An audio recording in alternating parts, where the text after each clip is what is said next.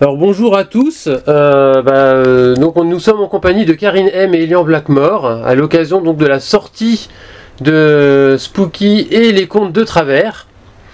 Alors avant de bonjour à tous les deux euh, d'abord. Bonjour. Euh, donc Bonjour. alors donc c'est un peu avant Noël, donc on va en profiter pour discuter un petit peu donc de, de tous ces, ces contes, puisque euh, donc il s'agit un peu de, de contes, même s'ils partent un peu de travers. Donc avant d'en venir dire un peu plus précisément à Spooky, est-ce que vous pouvez donc euh, revenir un peu sur vos parcours respectifs et ce qui vous a amené à l'illustration très rapidement? Tu commences? Non, tu commences. Donc je préviens, j'ai la voix cassée. Euh, donc bah, moi j'ai toujours, bah, je sais plus si on l'avait dit dans la, dans la précédente interview, mais euh, j'ai toujours dessiné. Donc après j'ai fait des études spécialisées, un bac art appliqué qui nous ouvrait au design, euh, architecture, graphisme. Euh, et après donc j'ai continué en BTS et aux arts décoratifs euh, où je me suis spécialisée, mais vraiment en graphisme. Euh, L'illustration était à côté, mais on va dire les études supérieures étaient euh, de, de graphisme. Donc voilà. Et moi, c'est tout pareil, euh, avec une petite option sur, euh, sur le web design, puisqu'on va dire que le, le geek, entre guillemets, à la maison, c'est moi. Donc, euh, mes gros sauts, bidulo, euh, trucolo, euh, c'est à peu près même, euh, le même parcours, en fait. Ouais, spécialité graphisme Ouais, et illustration et à côté. illustrateur après. hein. À côté. Et euh, donc Spooky c'est la série du coup puisque ça va être une série, il y avait visiblement un, to- un tome 2 qui, qui se prépare. Euh, et- et la jeunesse s'est passée comment? Enfin comment euh, comment ça s'est construit Bah, donc Spooky, c'est un dérivé de, du guide de survie en compagnie des monstres que j'avais déjà sorti donc en 2009. Un guide où on apprenait à partager une tasse de thé avec son monstre favori, donc par exemple une sorcière, euh, un dragon, euh, un des neiges. Et dans cet univers-là, c'est vrai qu'entre-temps, on avait développé l'univers des liandes, les Black Chronicles, on a eu, euh, on a après ouvert C'est vrai, hein, tout ce qu'elle dit. un personnage orange, euh, vous voyez pas, donc si vous n'avez pas l'image, il y a un personnage orange qui, est apparu. Euh, donc on a là, entre-temps de- décliné des, des encyclopédies avec Pierre Bois sur les fantômes, les revenants. Et, Ah bon? oui, oui, et du coup j'avais euh, en tête de continuer cet univers-là du guide. Euh, un univers un petit peu plus, euh, plus coloré, plus, plus amusant, un humour un petit peu décalé que j'aime bien travailler. Et Spooky, en fait, euh, est venu euh, de cet univers-là. Je voulais créer une héroïne, donc ça fait, ça presque trois ans là qu'on la travaille. Euh, au départ, c'était devait être une BD. Après, du coup, on s'est dit un livre graphique, un conte graphique, c'est intéressant pour nous. Et c'est vrai que c'est quelque chose maintenant qu'on, là où les gens déjà nous connaissent et qu'on aime bien faire de toute façon. Donc c'était très bien pour commencer le premier tome euh, de, de Spooky. Ça, c'est le bon orange toujours euh, qui passe. Donc voilà donc les, les, les monstres vous accompagnent aussi dans la vie quotidienne finalement quelque part. Exactement. Et puis, euh, effectivement, on avait aussi envie de mettre un petit peu de rock'n'roll dans cette histoire, parce qu'on trouvait que euh, travailler sur des univers euh, euh, qui étaient peut-être un petit peu plus sombres pour la plupart des, gens, euh, c'était pas mal d'y mettre un petit peu de folie et un peu de choses un peu plus funny. Donc, on se dit que le rock'n'roll pourrait venir euh, se rajouter au milieu de tout ça pour apporter une touche de peps. Et ouais, notre, notre note à nous, en fait, euh, c'est un mélange, enfin, c'est difficile de nous de l'analyser, et c'est un mélange de, de monstres, un mélange d'humour et de, ouais, de rock'n'roll pour créer les fameux contes de travers euh, que Tony a commencé à, divulguer au début de l'interview.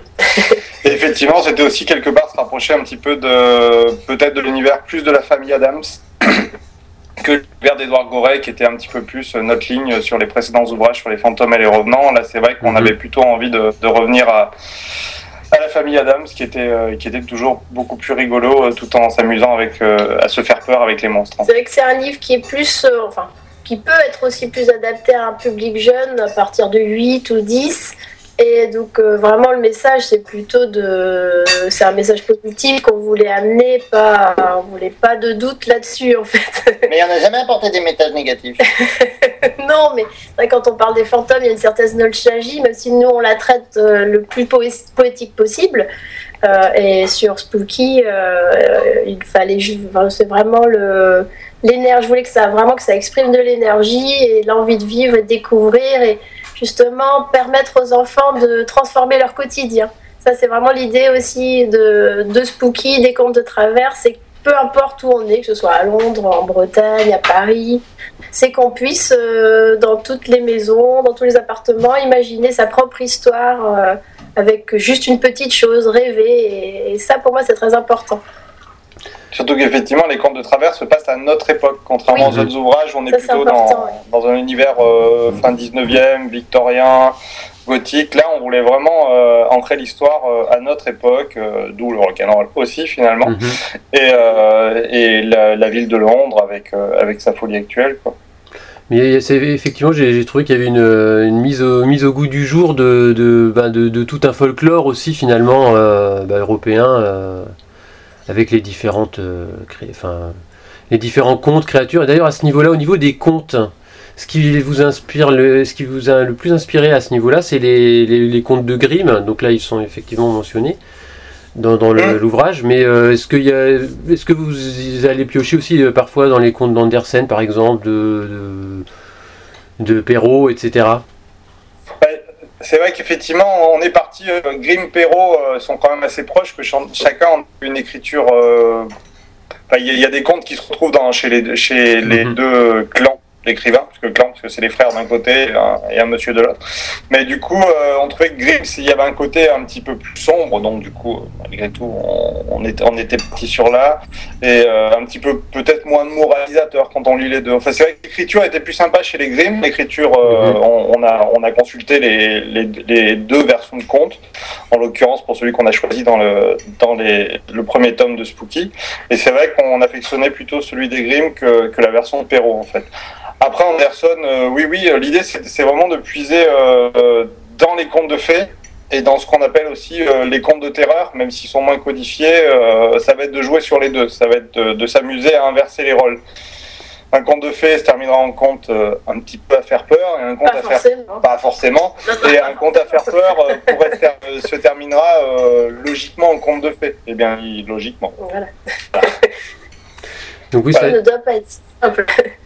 Ça, ça joue, enfin vous jouez sur, le, sur les contes et vous les remettez, enfin on retrouve, il y a un côté contemporain, ne, ne serait-ce que dans le- la représentation des, des personnages en fait, no- notamment l'héroïne. Et à côté de ça, il y a tout un univers euh, complètement euh, décalé aussi, euh, il y a beaucoup d'humour, énormément de clins d'œil. J'imagine que Oui. j'ai pas du tout voir parce qu'il y, en a- il y en a plein. Ça foisonne. En fait, ce qui- ce qu'il y a d'assez euh, d'assez extraordinaire avec cet album, c'est que c'est vrai que ça va parler aux enfants par la, la thématique, la façon dont c'est amené, le, le graphisme. Mais à côté de ça, il y a, il y a énormément de références, de clins d'œil, euh, enfin, qu'un enfant ou alors un solide lecteur de, de 8 ans ne verra pas, forcément. Ou, euh, Oui, oui, oui, ben oui. Ou qui verra plus tard s'il le relit. Voilà. Justement. C'est ce qui peut être euh, chouette après, plus tard, si on a cette chance. Mais euh, oui, oui, c'est. c'est- ce qu'on fait de par naturellement dans notre écriture. Peut-être qu'on a une écriture euh, de livres illustrés, de contes, en fait, de par les livres qu'on a commencé à faire dès le début. Et c'est aussi ce qui souvent est amené, juste, j'ai l'impression, de par le fait de parler de monstres ou de personnages fantastiques.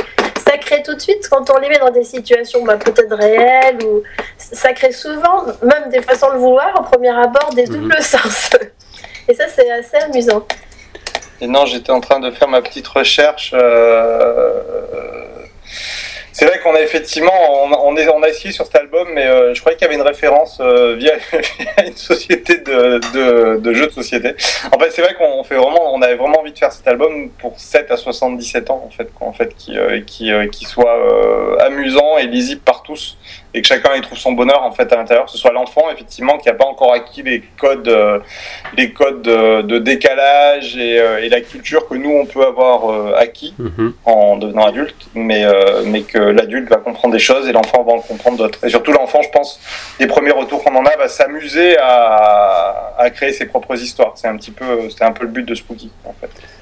D'ailleurs, au niveau du, de, la, la, la façon dont c'est c'est présenté, c'est un- c'est c'est comme un journal en fait. Donc euh, il y a des côtés un peu fouillis, il y a des côtés où on sent, on a l'impression que voilà, on a écrit dans un coin, on réécrit dans un autre, euh, on fait des petites ratures, on repart, euh, on retrouve Oui, un peu. un- Euh, oui, c'est un petit peu le journal rêvé. En fait, il faut. et ce qu'il faut préciser aussi, c'est que ce journal intime de Spooky, en fait, euh, donc elle vient du pays des contes de fées, euh, et il lui a été offert par sa marraine. euh, pour pouvoir retranscrire son histoire quand elle va partir à Londres.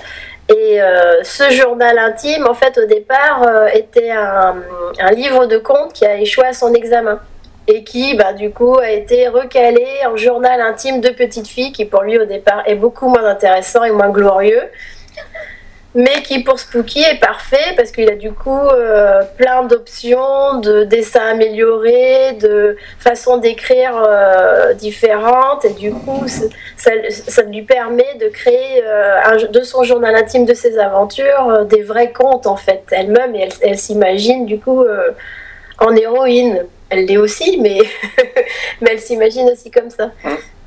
Donc il y a une espèce de double, double lecture, ou enfin de, de mise en abîme, euh, avec euh, Ouais. de l'histoire Oui, on- dans l'histoire, euh, dans l'histoire. C'est une poupée russe en fait euh, cet album. Ouais, et c'est vrai qu'en plus, du coup, comme euh, il est un petit peu énervé d'avoir été le journal intime de Spooky, le, notre livre de contes, il s'amuse aussi à donner quelques réflexions par-ci par-là euh, pour contrecarrer Spooky ou bien euh, Confirmer voilà. Donc il y a peut-être quelques petites notes euh, au fur et à mesure qui. Ce premier album, en fait, ça nous permet d'introduire le personnage. On aurait voulu en mettre encore beaucoup plus. Euh, on découvre d'où elle vient, on commence à découvrir la pension de ses oncles, on commence à découvrir son don, en fait, qui est lié à son imagination trop fertile. Donc son don de transformer le quotidien, au départ involontairement sûrement, après peut-être volontairement. Et euh, c'est ça le, le- la l'essence de ce premier album. Et en, en fil conducteur, il y a une énigme aussi qui- qu'on suit euh, tout le long de l'album. On ne dira pas l'é- l'énigme de qui, parce que du coup, ça va donner la solution. Mais il y a une énigme, on suit un conte, en fait, euh, tout au long de l'album. Effectivement, il vaut mieux pas trop en dire pour, euh, pour laisser le, le plaisir de la découverte au lecteur également. Oui, donc il y a beaucoup d'indices. Mais effectivement, il y a beaucoup de personnages foisonnants, il y a beaucoup de. bah, on s'amuse beaucoup, puis il y a le côté, euh, je trouve, un peu esprit de Noël aussi, toujours. Enfin, il y a le. le comment... Je sais pas trop comment le, le qualifier exactement, mais voilà, c'est le côté. euh, c'est c'est un conte euh, qu'on lit volontiers au coin du feu, voilà, avec. En se faisant peur, se faire peur tout en s'amusant en même temps, en fait. Donc, Ouais, on euh, respecte quand même les- codes. de- C'est vrai que quelque part, euh, c'est peut-être l'héritage de- du travail avec Dubois, c'est qu'on respecte les codes en fait de, de la littérature anglaise pour cette période, qui est souvent euh, l'histoire à faire peur, l'histoire de fantômes.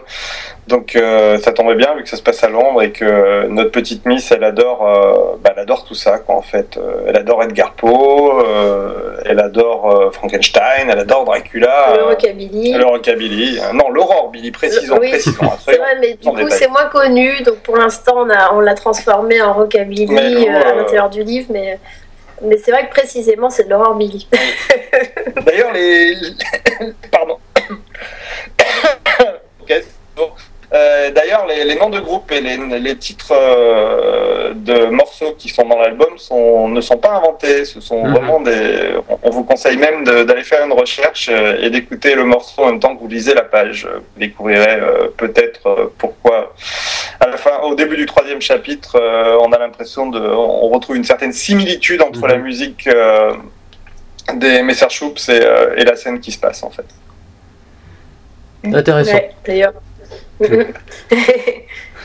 Du coup, on vous mettra la tracklist euh, sur AQSF. euh, Oui, pourquoi pas. Comme ça, on saura. euh, voilà, il faut écouter. exactement. Bien. Et donc, euh, alors donc, au niveau des projets, il y a un deuxième tome qui se prépare euh, sur cette série? Oui, oui, oui, la, le- la, la suite est lancée et euh, là, dès que euh, on a un petit peu remis de notre gros rhume, euh, on va commencer. Ouais. Et devrait voir le. Il devrait naître. dit, ouais, disponible à peu près à la période l'année prochaine, je pense. Mhm. euh, c'est vrai que c'est le mieux pour euh, Halloween, entre Halloween et Noël. euh, c'est vrai que ça nous va bien cette période. Bah, Je pense, je le confirme. Ouais, on a- oui, c'est sûr. mais- Et, et sur, Et vous- voilà. Et sur vos autres, euh, autres séries euh, également, est-ce qu'il y a des, des choses euh, qui se- qui s'annoncent euh, ou pas du tout? Oui, bah, sur les Blackmore Chronicles, il y, a un- il y a un titre qui est, qui est en, enfin une nouvelle trilogie qui est en préparation, euh, que j'avais annoncé sur, sur ma bannière en début d'année dernière et qui, euh, qui, euh, qui s'est fait discret pour laisser la place à Spooky parce que parce qu'on s'amusait vraiment avec Spooky, c'était compliqué de gérer les deux mondes en même temps. En tout cas, on était sur la création d'un univers, il fallait, il fallait bien faire gaffe à ce qu'on allait raconter. Donc du coup, on a un peu, un peu mis de côté Blackmore, mais logiquement, euh, alors je vais pas donner de date parce que c'est vrai que euh, aujourd'hui, au jour d'aujourd'hui, c'est Spooky et qu'on se marre vraiment bien avec Spooky, donc euh, donc c'est c'est la priorité. Mais si on peut, si éditorialement euh, notre éditeur euh, peut porter les, deux ouvrages à la même période, c'est aussi la discussion, c'est que les lecteurs se perdent pas en fait. Euh, il devrait, on devrait peut-être sortir le, le prochain Blackmore en 2016, voire au plus tard en 2017, euh, mais, euh, mais pas plus tard parce qu'après euh, on va finir par l'enterrer le bonhomme. Euh, non, non, euh, la, la prochaine trilogie a démarré, les recherches sont faites, le scénario est écrit, euh, il n'y a plus qu'à Il a même son titre. oui, son titre, donc, son titre s'appellera Wild West Dragons. Ça se passe euh, sur le nouveau continent. Ça se passe à la même période, donc je vous laisse euh, imaginer l'univers dans lequel ça peut baigner. Il y aura des dragons, il y aura des tribus perdues, euh, et bla, et bla, et bla. Et à vous de découvrir la suite en 2016. je vais pas trop vous en dire, sinon je pourrais quoi. Il faut, nous- faut nous laisser aussi le, le plaisir de la découverte. Exactement. Eh bien, en tout cas, merci beaucoup à tous les deux pour cette euh, passionnante interview. Alors, euh, si, on peut avoir la, la tracklist des, de, de l'album Ouais. Spooky en même temps, c'est bien. Et vous me- je, je, te- je te mettrai les, euh, les deux, euh, l'album des messages et, euh, et les bonnes drates. En fait. Comme ça, le, Ils ont déjà été partis euh, sur le Facebook de Spooky, mais, euh, mais on les remettra pour ActuSL, je vais te les envoyer. Merci. Donc, euh, bah, merci en tout cas pour cette passionnante in- interview et donc au plaisir de vous retrouver donc sans doute l'année prochaine à peu près à la même période. Période. C'est le bonhomme orange qui a. C'est pas le bon orange Et Mister Nobody Ouais Donc, et sur ces derniers mots, à très bientôt et merci encore. Merci.